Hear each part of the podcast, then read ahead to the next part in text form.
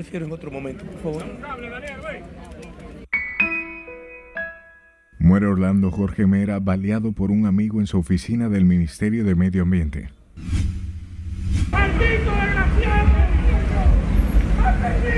Asesino de Orlando Jorge Mera se refugió en iglesia tras matar de múltiples disparos al dirigente político. Procuraduría revela que Miguel de Jesús Cruz entregó el arma homicida a párroco de la iglesia sumo sacerdote. Gobierno dominicano decreta tres días de duelo por trágico fallecimiento de Orlando Jorge Mera. Familiares del ministro de Medio Ambiente, en medio de su dolor, perdonan al responsable de su muerte. Vamos a proceder inmediatamente a, lo que es apelar. Tribunal favorece con un no al lugar a todos los acusados de la venta del barrio Los Tres Brazos. El gobierno tiene la, la, obligación de mantener la tranquilidad. E Hipólito Mejía afirma operativos deben seguir en las calles para que el país no se convierta en un Haití.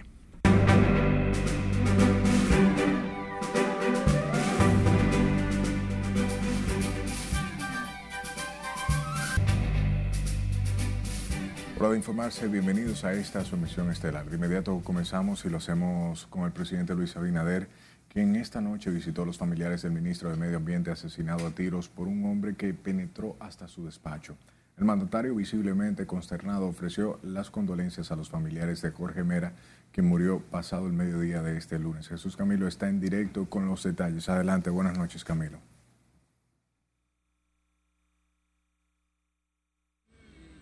Muchas gracias, buenas noches. Ante el hecho de sangre que ha conmocionado al país, la muerte del ministro de Medio Ambiente, Orlando Jorge Mera, esta mañana en su despacho del Ministerio de Medio Ambiente. Hace unos minutos el presidente de la República, Luis Abinader, acompañado de su esposa, la primera dama Raquel Arbaje, acudieron aquí a la residencia de la familia Jorge Villegas a dar el pésame a los familiares en el sector La Arboleda, en el edificio Abeliano III, en este sector del ensanche Naco. Como aprecian ustedes, eh, funcionarios del gobierno pues han acudido también a dar el pésame a los familiares del el malogrado funcionario ambiental Orlando Jorge Mera. A su salida del edificio presidencial hace el presidente de la República, Luis Abinader, a su salida de la residencia de la familia Jorge Villega, pues calificó de muy lamentable la situación. Vamos a escuchar brevemente al ministro de Aduana, Eduardo San Lobato. Orlando fue un caballero toda su vida, un ser humano que fue un honor conocer. Orlando fue un caballero, un hombre noble, un hombre íntegro, un hombre dedicado al servicio de su país, que deja una hermosa familia, una hermosa historia. Orlando fue un caballero y así murió como un caballero.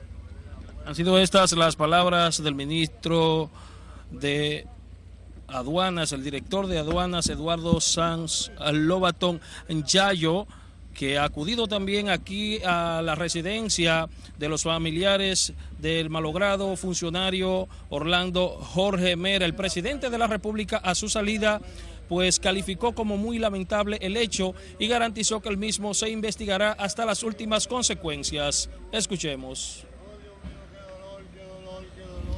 Pésame ya personalmente a la familia Jorge Villegas,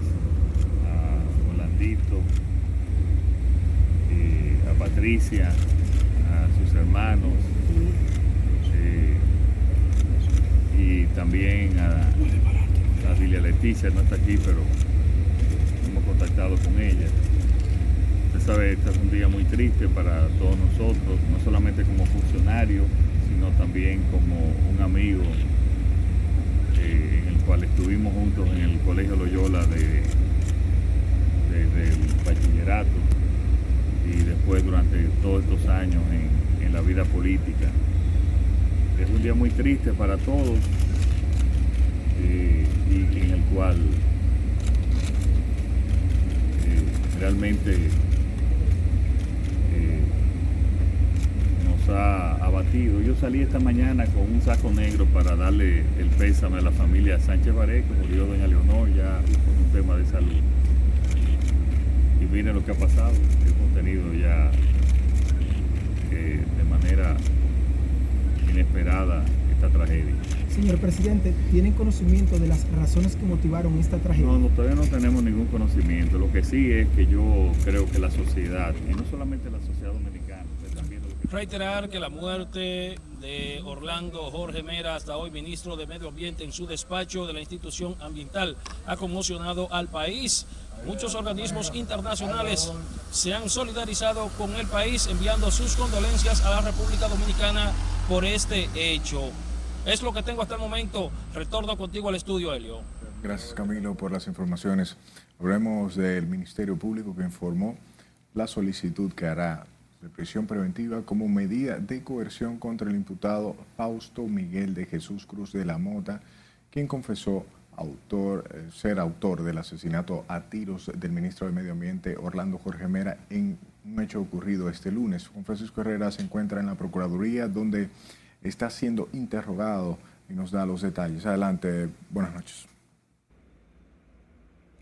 Gracias, buenas noches. Por más de cinco horas fue interrogado Miguel de Jesús Cruz, quien alegadamente confesó el crimen. El Ministerio Público explicó que Cruz de la Mota, de 56 años de edad, cometió el hecho en el despacho de Jorge Mera en el Ministerio de Medio Ambiente. En el templo religioso Cruz de la Mota entregó la pistola a un cura a quien le explicó que había cometido un crimen, aunque sin identificar a la víctima. ¡Maldito desgraciado!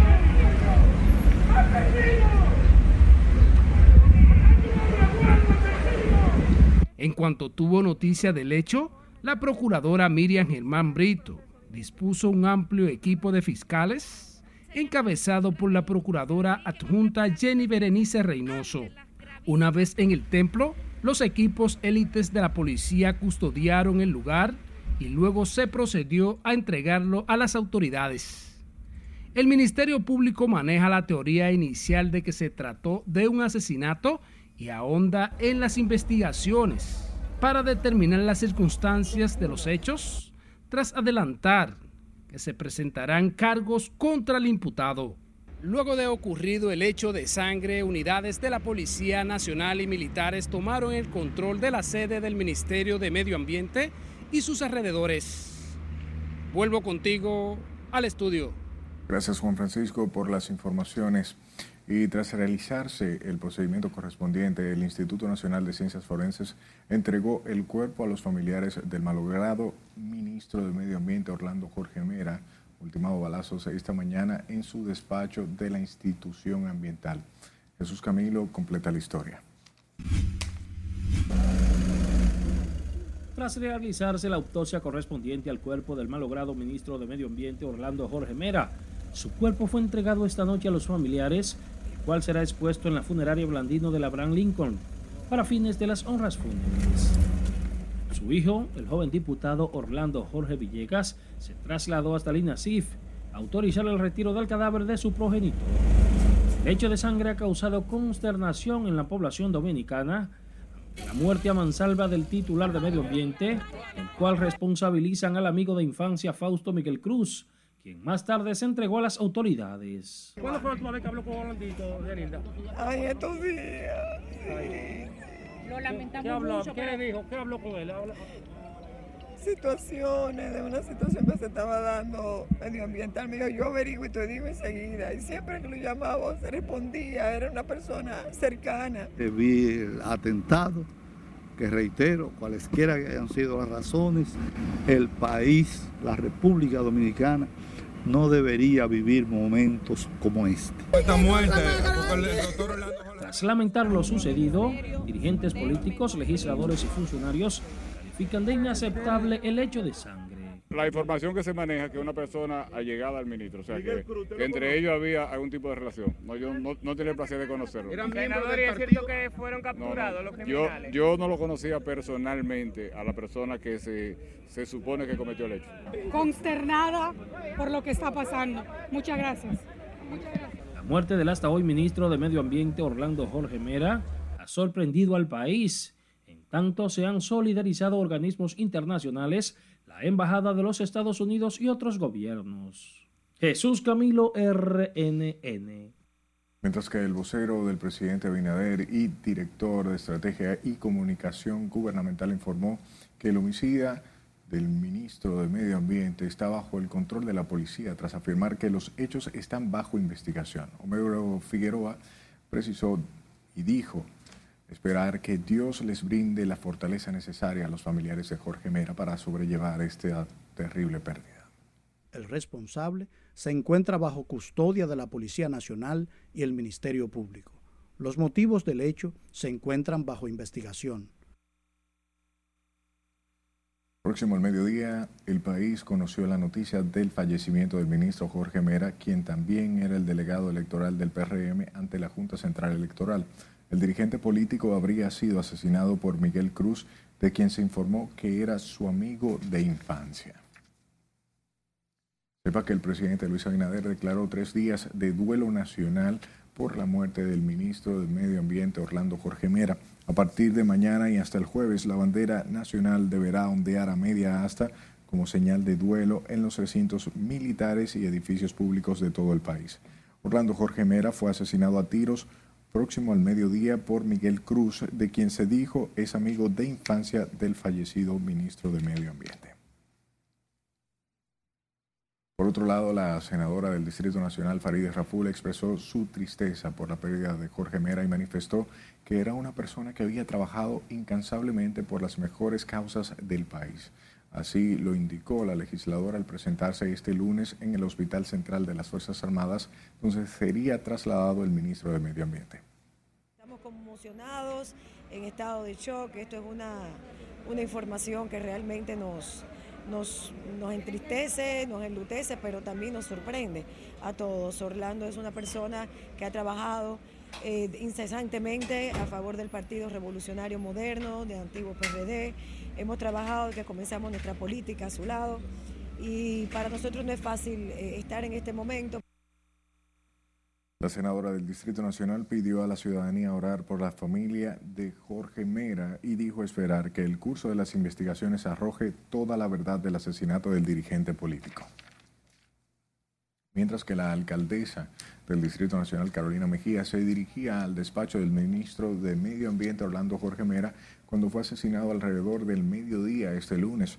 Carolina Mejía estaba dentro del edificio que alberga las oficinas de los Ministerios de Medio Ambiente y Turismo e iba a reunirse con Jorge Mera, pero fue de vuelta del elevador. Era una reunión planificada sobre el trabajo que realiza la alcaldía conjuntamente con el Ministerio de Medio Ambiente. En medio de dolor por la trágica muerte este lunes del ministro del Medio Ambiente, Orlando Jorge Mera, figuras del ámbito político, empresarial y de la sociedad civil expresaron sus condolencias a, través de las redes sociales. El primero en lamentar su deceso fue el presidente Luis Abinader, mientras los familiares del fallecido ministro emitieron un comunicado en el que perdonan al homicida. Ana Luisa Peguero con estos detalles.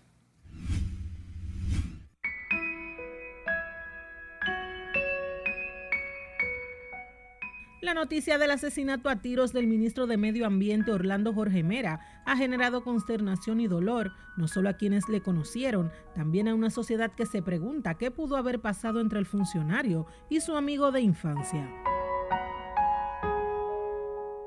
Jorge Mera Hombre afable y de buen sentido del humor como le describen sus amigos, con su partida ha dejado gran tristeza y así lo expresó el presidente Luis Abinader, también compañero de partido, quien a través de Twitter ofreció sus condolencias a la familia, terminando con la frase, descanse en paz querido amigo. De inmediato un tuit de la vicepresidenta Raquel Peña resaltaba lo siguiente, lamentando profundamente la pérdida de nuestro amigo Orlando Jorge Mera, un trabajador incansable y un ser humano noble. La primera dama Raquel Arbaje también manifestó su pesar por la popular red, asegurando que el país pierde un valioso servidor público de una extraordinaria calidad humana. Otro que destacó las cualidades de Jorge Mera fue el ministro de la Presidencia, Lisandro Macarrulla, quien aseguró su legado permanecerá en el tiempo. El expresidente Leonel Fernández también se sumó a las condolencias de la familia, señalando que se ha perdido un gran ser humano. El PLD también expresó pesar por la muerte del funcionario y anunció la suspensión de todas sus actividades.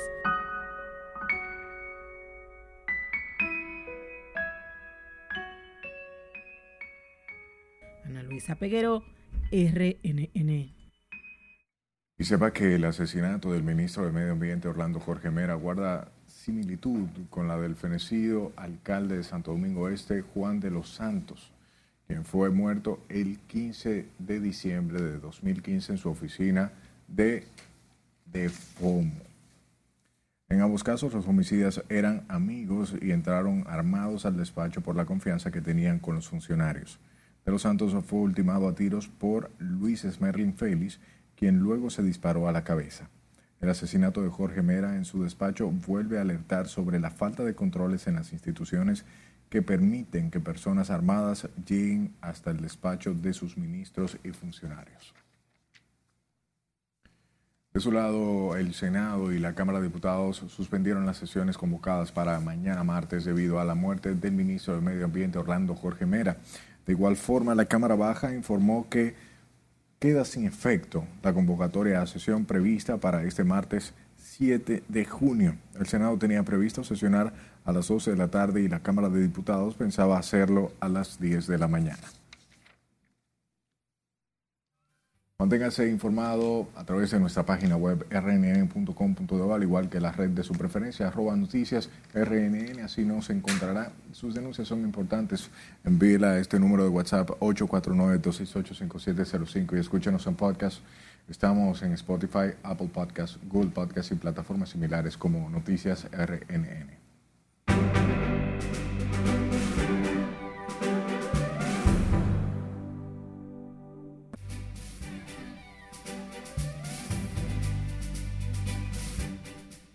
Estados Unidos, el presidente de Estados Unidos, Joe Biden, confirmó que Cuba, Nicaragua y Venezuela no asistirán a la cumbre de las Américas.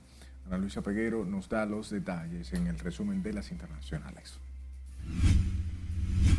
Iniciamos esta vuelta al mundo en Estados Unidos, donde el gobierno confirmó este lunes que no invitó a Cuba, Nicaragua y Venezuela a la cumbre de las Américas por la situación de la democracia y los derechos humanos en esas tres naciones. Según un funcionario, Estados Unidos sigue teniendo dudas sobre la falta de espacios democráticos y la situación de los derechos humanos en esos países.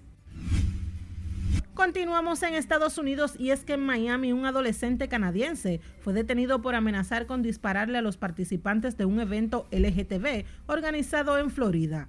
El arresto del adolescente de 17 años, aún sin identificar, fue anunciado este lunes en rueda de prensa por el subjefe del Departamento de Policía de West Palm Beach, Rick Morris.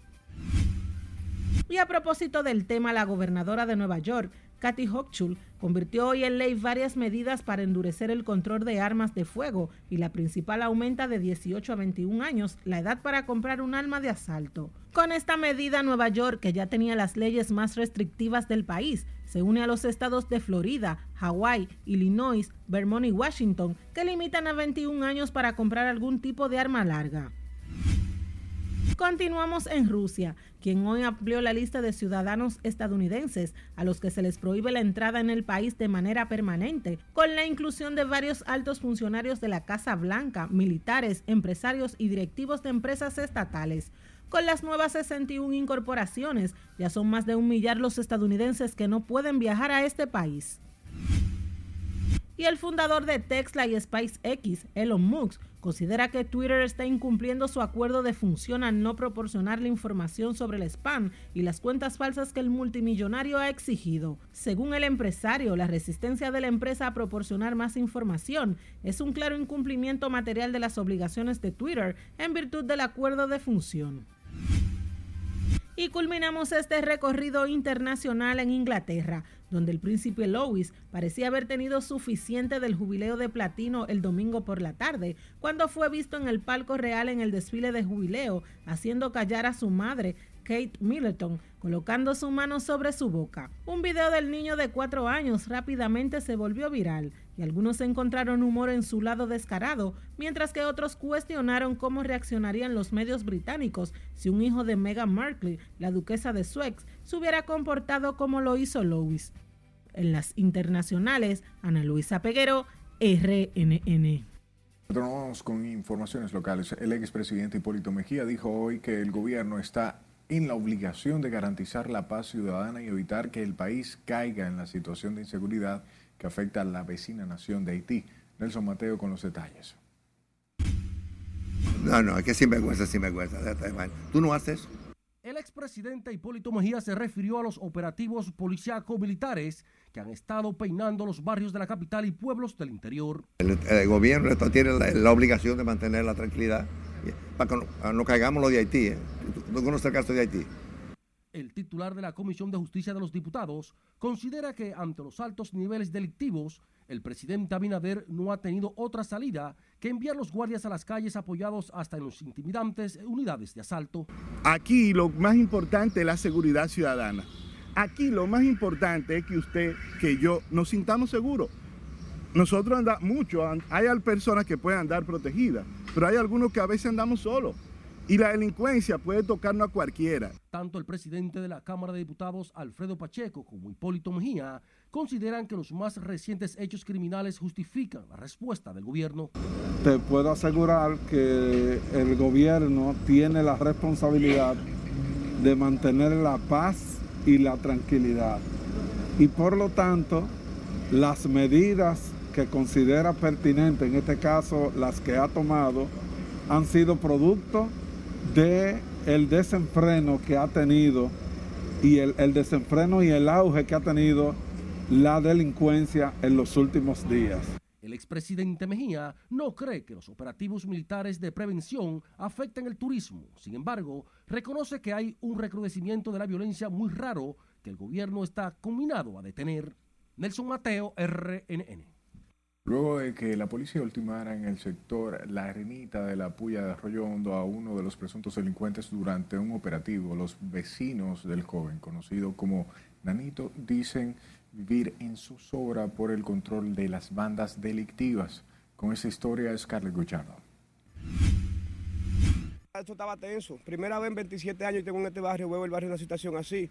Tras el hecho, los comunitarios dicen sentirse desprotegidos y atemorizados por la ola de inseguridad que arropa la zona. El hombre ultimado en este sector durante un operativo policial fue abatido justo el día de su cumpleaños.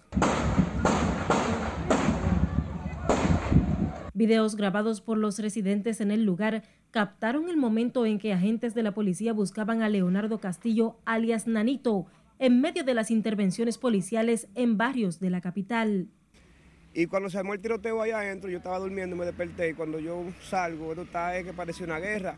Había un camión del ejército, llegó con más de, de 150 guardias. Y policía de CRIM y todo el mundo. Aquí ya después de las 6 de la tarde no se puede transitar. Los moradores de aquí viven, viven una vida de angustiada porque no, no, no pueden caminar de, de, noche. Ni por la mañana, cuando se levantan por la mañana es una, es una zozobra para, para ir a trabajar porque lo, lo atracan a sol de mediodía. Previo a que fueran sorprendidos por la intervención policial, la barriada se preparaba para celebrar el cumpleaños de Nanito en el sector La Arenita de La Puya de Arroyo Hondo, donde el dominio de las bandas criminales mantiene en zozobra a la comunidad. Entonces aquí estamos viviendo mal. La verdad es que ustedes tienen que hacer algo. Eh, anda un video por ahí donde están los policías adjuntos de los delincuentes y yo espero que eso se haga justicia y que eso no quede así. Porque en realidad queremos no queremos delincuentes. Los familiares del joven de 26 años condenan la forma en que murió Nanito en un hecho en el que un agente de la policía resultó herido. Nanito sí, él vivía aquí, él, él cu cuidaba todo esto.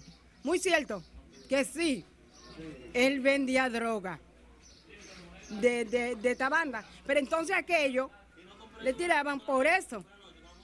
No sé, yo le decía que no lo haga, pero él lo, lo, hacía. Y entonces yo había querido que sea la policía que lo mate, pero no sea otro delincuente como lo mataron. El hecho tiene lugar a solo cinco días de que el presidente Luis Abinader anunciara un operativo conjunto para garantizar la seguridad ciudadana en los varios municipios y provincias del país. Es Carelet Guillardo, RNN. A propósito, la Policía Nacional profundiza las investigaciones en torno a la muerte de Leonardo Castillo, alias Nanito, quien resultó muerto durante un operativo en la puya de Arroyo Hondo. Así lo informó el vocero de la institución del orden, coronel Diego Pesqueira, quien explicaba en lo adelante ofrecerán un informe detallado del caso. Está en proceso de investigación, se están trabajando todas las informaciones. Recuerden ustedes que ahí había un amplio operativo eh, policial y militar y ya oportunamente estaremos ofreciendo detalles de este caso. De acuerdo con la versión de la policía, Nanito, de 26 años, fue abatido presuntamente al enfrentar agentes que desarrollaban un operativo en su búsqueda. Hablamos de los primeros días del Plan de Seguridad Ciudadana que integra a policías y militares en un patrullaje mixto en todo el país. Es valorado como positivo por ciudadanos consultados que entienden ya se sienten los resultados. Nos amplía María de Ramírez. Está correcto el patrullaje. Se necesitaba, la población lo sugería. La disposición del gobierno de enviar patrullas mixtas a las calles para combatir la delincuencia trae alivio a ciudadanos que esperan las medidas se mantengan de manera permanente. Los barrios del Gran Santo Domingo están optimistas de que el envío de militares y policías aplaque la ola de criminalidad. Yo vivo en un barrio y está más tranquilo, está más calmado. El patrullaje se está haciendo. Yo, yo vengo de Gualey que es un barrio travieso, caliente, como se dice. Entonces, patrulla cada cierto tiempo. Pasa la patrulla, pasa la brigada, como se le llama, la, la camiona, la, la cárcel rodante, o sea, que están pasando. No, no, eso está perfecto, eso está perfecto, no hay problema. Deberían de enviar más guardia todavía. ¿Más? Más, claro que sí. ¿Y por qué? Claro que sí, mi hermana, porque la mayoría de los delincuentes aquí todo el mundo sabe dónde viven. Durante este fin de semana se hizo viral en redes sociales varios operativos de las autoridades en los denominados barrios calientes de la capital, en donde se utilizaron hasta helicópteros. Si la policía es honesta y quiere trabajar honestamente con nosotros, que somos el pueblo, vamos a echarle piernas, pero si no es honesta, ¿cómo hacemos? Los consultados consideran que para garantizar la efectividad del plan, estos operativos deben seguir de manera permanente, en especial los sectores más vulnerables a la delincuencia. Eh, que está muy bueno el plan y que tiene que continuarlo en todos los barrios. ¿Usted lo ha sentido? ¿Usted cree que ha dado resultados ya este primer Está dando resultados, porque, se, porque se están llevando delincuentes. Las patrullas mixtas tienen instrucciones específicas del presidente de la República de buscar a los delincuentes donde quiera que se metan para devolver la seguridad y tranquilidad a la población. Margaret Ramírez, RNN. Un hombre fue herido de cuatro balazos cuando transitaba en una motocicleta por la carretera San Juan de Herrera junto a su esposa en la provincia sureña. Nuestro corresponsal en la zona, Julio César Mateo, nos presenta el caso en esta historia. Se trata de Ricardo Félix de 42 años de edad, quien estaba acompañado de su esposa cuando recibió los impactos de bala.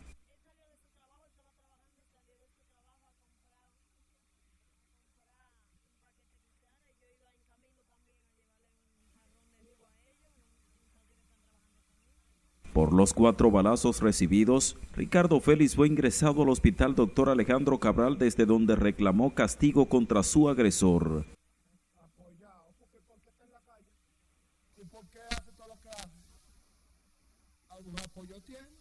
La esposa del hombre herido asegura que el agresor al que no identifica sin mediar palabras le propinó dos balazos. Dicen no es la primera vez que el señalado comete este tipo de acciones.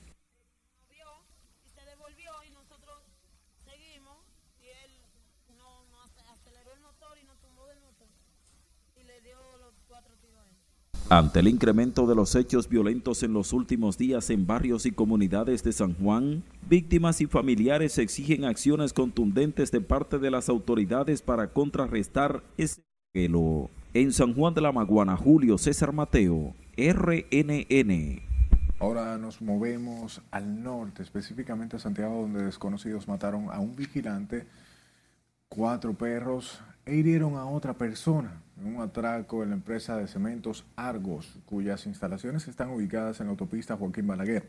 La víctima, quien al momento de su muerte dormía en un camión, fue identificada como Leonor Franco Morel y falleció a causa de heridas de armas blancas en distintas partes del cuerpo. Según versiones, los delincuentes mataron a los animales, luego hirieron al encargado de seguridad y posteriormente golpearon a un chofer de la empresa y luego cargaron con una indeterminada cantidad de dinero. Mientras que el presidente de la Asociación Dominicana de Fiscales, Francisco Rodríguez, dijo esperar que el Departamento de Inspectoría del Ministerio Público acate la disposición, la disposición de la Procuradora General de la República en la que se prohíbe que se filtren o hagan públicos los procesos de investigación disciplinaria de los fiscales. El presidente de la Asociación Dominicana de Fiscales explicaba que Miriam Germán Brito tomó la decisión ante las constantes violaciones al debido proceso disciplinario cometido desde inspectoría. es que la constitución misma establece lo que es la presunción de inocencia. Usted no puede eh, lanzar hacia afuera que una persona está siendo investigada por un hecho X o Y y dando aquiescencia como si fuera realmente ya un hecho que esa persona es culpable de, eso, de esos hechos. Eso no, procede, es, es inconstitucional. El también fiscal antilavado dijo que el secreto de la investigación de todo proceso es un principio que no debe violentarse porque afecta la presunta inocencia del investigado consagrada en la Constitución Dominicana y sus leyes adjetivas. Por otro lado, los acusados por la presunta venta irregular de los terrenos del barrio Los Tres, los Tres Brazos en Santo Domingo Este fueron favorecidos con un no al lugar esto fue por el juez Juan Francisco Rodríguez Consoró, quien rechazó el pedido del Ministerio Público de enviar a juicio a los imputados.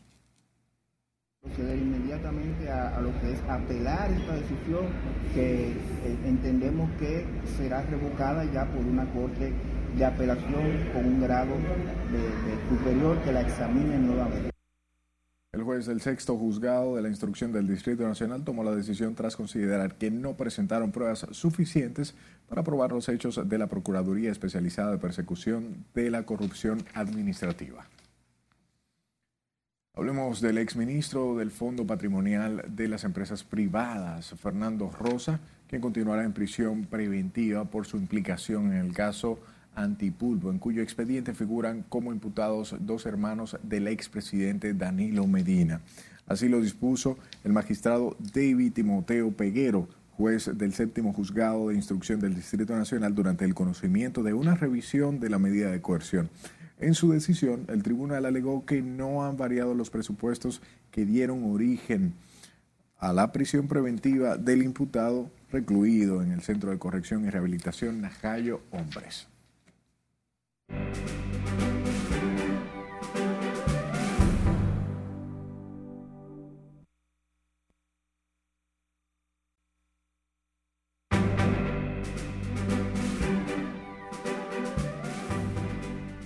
Gracias por su tiempo y sintonía.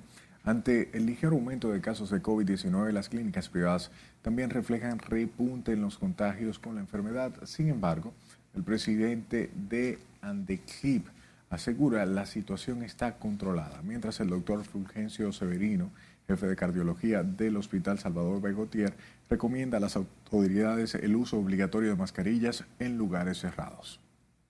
Donde han habido mayores complicaciones en estos niños es lo que tienen una, una predisposición en problemas respiratorios, por ejemplo como asma, que la medida de precaución siempre hay que continuarla, como son usar mascarilla, eh, distanciamiento.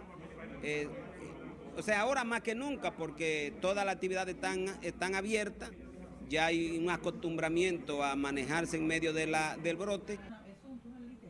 Especialistas llaman a los no vacunados a inmunizarse con el esquema de inoculación para evitar complicaciones. Hablemos del ministro de Salud, eh, el ministro de Salud Pública que informó este lunes hay 652 nuevos contagios de la COVID-19 con 3.361 casos activos de la enfermedad. Tras procesar 8.698 muestras, el boletín, boletín o no reportó nuevos decesos en las últimas 24 horas horas, por lo que la cantidad de defunciones se mantiene en 4.377. La positividad diaria se ubica en 6.39% y la letalidad en 0.74%. Tocamos otra información. La Confederación Nacional del Transporte solicitó al gobierno ampliar el subsidio de combustible para enfrentar la crisis económica por la que atraviesan los choferes. El secretario de Transporte de CONATRA, Mario Díaz, dice que esa medida ayudaría significativamente al sector transporte de nuestro país. De cooperativas de transporte dirigidas por grupos minoritarios del sector que con la anarquía, el desorden y acto vandálico han obligado al gobierno han doblegado la actitud del gobierno y lo han obligado a dejarlo operar corredores en contra de lo que establece la ley, corredores de autobuses a través de cooperativas, cuando la ley establece que es a través de las empresas. Los socios de, los, choferes que tenían derecho adquirido, los turnos que tienen, incursionan en esos corredores que van a ser operados por esa cooperativa, si se le da el plan, pierden automáticamente sus derechos. Porque un chofer que tenga dos rutas, lo que va a tener un voto en una cooperativa. Mario Díaz también advirtió a los choferes que si se suman a nuevos corredores perderían los derechos adquiridos en el transporte público de pasajeros. Hablemos de la directora de Ética Gubernamental, quien defendió este lunes las ejecutorias del presidente Luis Abinader, esto ante las críticas del expresidente Danilo Medina, que asegura este es un gobierno excluyente que distingue entre popis y guaguaguas.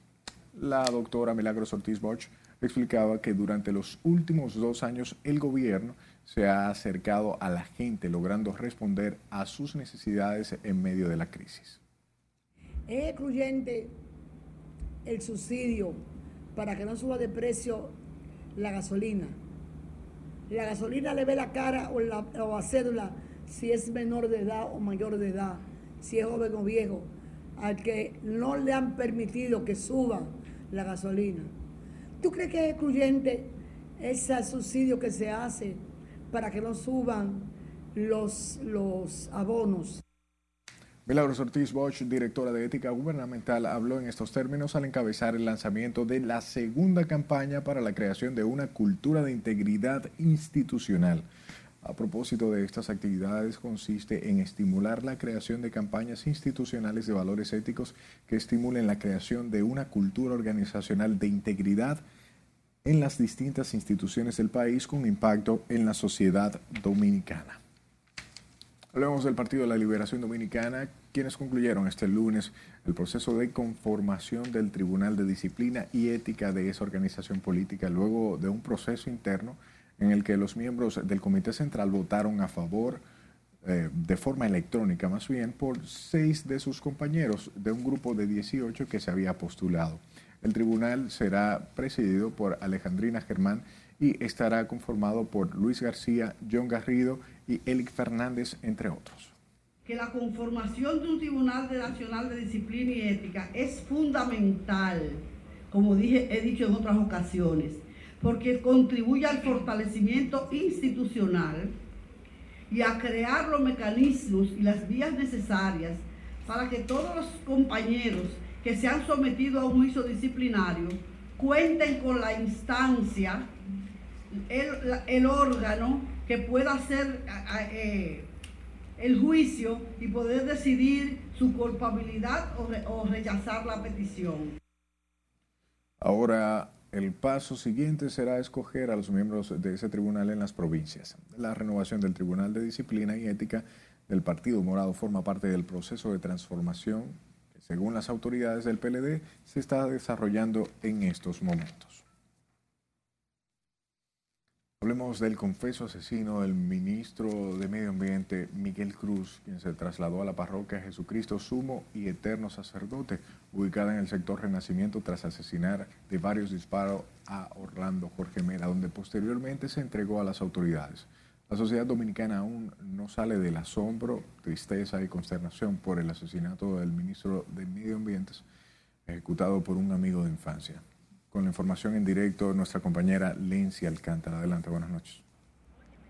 Así es, muchas gracias y buenas noches. La sociedad dominicana no sale de la tristeza, asombro y consternación por el asesinato del ministro de Medio Ambiente, ejecutado a manos de un amigo de infancia. A las 9 y 42 de la mañana de este lunes, con maletas en mano, salió de su residencia Fausto Miguel de Jesús Cruz de la Mota, ubicada en la calle Diagonal del sector Honduras, en el Distrito Nacional. 12 minutos antes de que el reloj marcara las 12 del mediodía, el homicida ingresó al Ministerio de Medio Ambiente, donde luego de sostener una calorada discusión con el funcionario, manipuló su arma y le propinó varios disparos. Pasadas las 12 y 5 minutos aproximadamente, Cruz de la Mota tomó las escaleras de emergencia ubicadas a pocos metros del despacho del ministro. No, simplemente estaba en mi balcón, vivo en esta misma calle, San Pedro X, una de renacimiento y vi cuando, siempre como digo estar ministerio, siempre veo los, guardias haciendo ejercicio, pero ropa de ejercicio. Cuando veo que están a más de paso doble, casi más trotando mucho más rápido, y veo que andan con su chaleco, su fusil, pistola de cinto, y no algo pasa. Y después veo, veo que vienen los vehículos de SWAT, y no, algo pasa.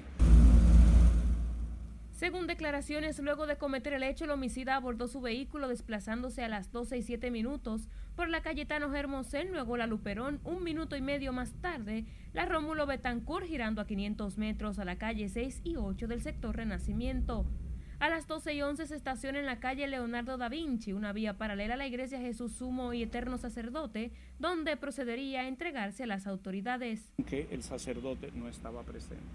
Entonces el sacerdote ha tenido la ocasión, por nuestra vía, de explicar lo que pasó en la parroquia, para que eso quede claro a la feligresía y a la ciudadanía en general. El sacerdote no lo fue a buscar.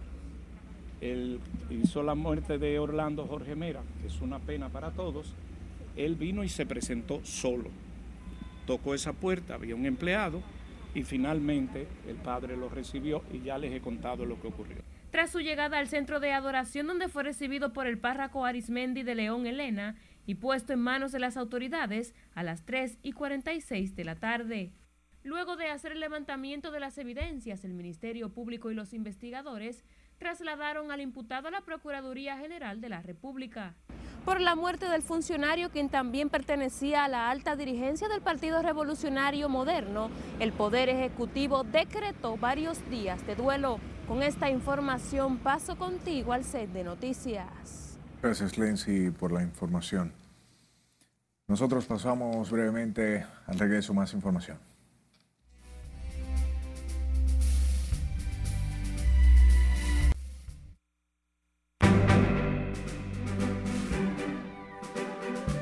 Saludos, muy buenas noches, feliz inicio de semana. Iniciamos la entrega deportiva con la NBA porque este domingo los guerreros de Golden State empataron las acciones en el juego número 2, ganaron de manera convincente a los Celtics de Boston que en ningún momento, luego del segundo cuarto, fueron opción.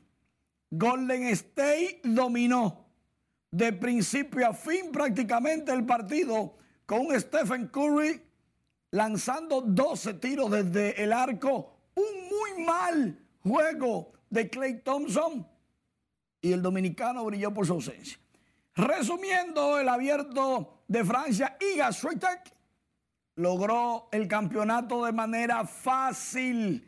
El femenino de sencillos, Iga le ganó a Kokogov, pero, pero una pela. Y mientras tanto, el señor perfecto, bueno, casi perfecto, la perfección del tenis en París, Rafael Nadal, 14 finales, 14 títulos, ya tiene 22 Grand Slam y eso, que tenía una pierna adormecida, pero el español en arcilla es un mago. Y allí viene el detalle. ¿Existe la perfección? Rafa Nadal en París. Y punto. Mientras tanto, en las grandes ligas, debutando, conectó cuadrangular el dominicano Ezequiel Durán con los rancheros de Texas, de San Juan de la Maguana para el mundo. Ahí, el primer vuela cerca del dominicano, que hasta ese momento no sonreía. Quizás no se lo creía. Al pisar el plato y dirigirse a la cueva, ya sí. Atención, el hombre historia, Alberto Pujols, estuvo en su encuentro número 3000 y se convirtió en apenas el jugador número 10 en participar en esta cantidad de encuentros en la historia de las grandes ligas. El nuestro, el próximo Salón de la Fama, Alberto Pujols, 3000 juegos jugados. Guay. Estamos viendo la historia en vivo. Atención, que no es un TBT. Ortiz remolca a Manny Ramírez.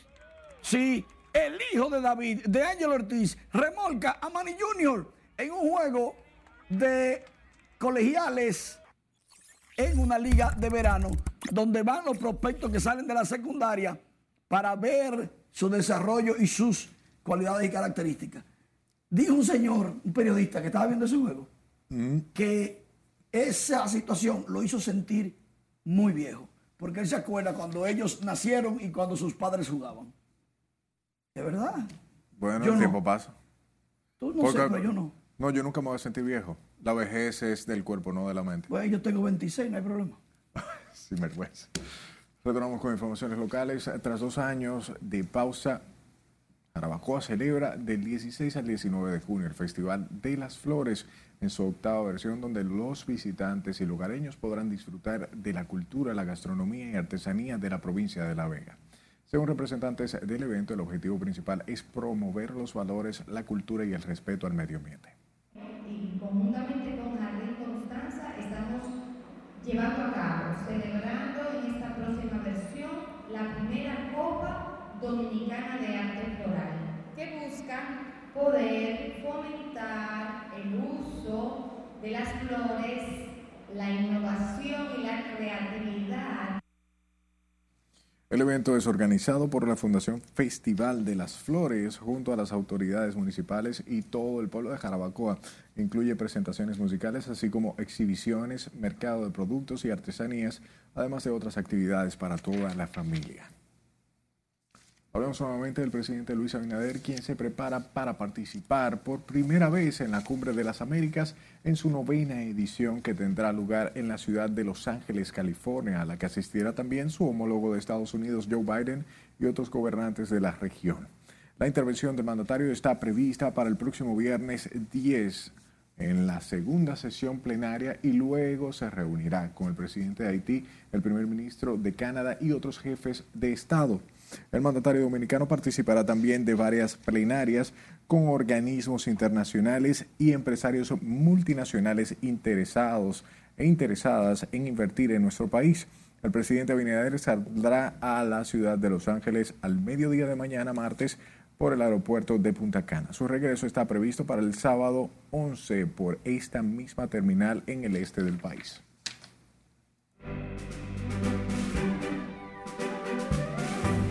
Es momento de conectar con nuestra compañera Miriam Reyes Solano, que nos pone al tanto del mundo del espectáculo. Adelante, buenas noches, Miriam. Gracias, buenas noches. Con rotundo éxito se presentó este fin de semana una obra en Chao Teatro. Más detalles a continuación. El pasado fin de semana se presentó a casa llena en Chao Café Teatro la obra ¿Cómo decirle que no la amo, pero la quiero? Bajo la producción de A Corleone Entertainment de Alexander Corleone y la dirección de José Manuel Rodríguez. La pieza teatral, escrita por el argentino Román Sarmentero, contó con un gran elenco integrado por Pamela de León, Yubelkis Peralta, Ivonne Peralta y Alexander Corleone. El abogado Félix Portes reveló este lunes que el exponente de música urbana Roche RD saldría del Centro de Corrección y Rehabilitación Najayo Hombre, donde guarda prisión preventiva por supuesto abuso a menores. Según reveló, el jurista tiene reportes de que la supuesta víctima menor de edad recantó su versión cuando fue interrogada. La noche del pasado sábado quedó demostrado que la juventud dominicana siempre apoya la buena música por lo ocurrido con la actuación en el municipio Altamira del fenómeno bachatero de este tiempo. Grupo Extra. Más de mil personas paralizaron ese municipio al darse cita en los alrededores del parque municipal para celebrar con la única atracción artística de la celebración del Día de las Madres por parte del alcalde Adalberto Ramírez. Y la Asociación de Cronistas de Arte, Acroarte, anunció este lunes la creación del Museo Salón de la Fama del Arte y la Cultura, a través del cual desarrollará una labor para preservar, difundir, exponer y rescatar el patrimonio y legado artístico, cultural e histórico de las expresiones y las figuras de mayor trascendencia y reconocimiento de la República Dominicana. El museo protegerá una selección de artículos, memorabilia y objetos personales que en algún momento sirvieron de referencia para proyectar y promover lo mejor del arte y la cultura nacional un lugar para exponer colecciones, propiciar el debate y reflexionar en torno a la identidad cultural a través del testimonio material e inmaterial de las diferentes manifestaciones artísticas. A principios de año, Acroarte confirmó que habría Premio Soberano 2022, pero hasta el momento la fecha no ha sido confirmada a pesar que ya estamos a mitad de año. Hasta aquí diversión feliz resto de la noche. Gracias Milian por la información y las gracias siempre a usted por su atención. Buenas noches.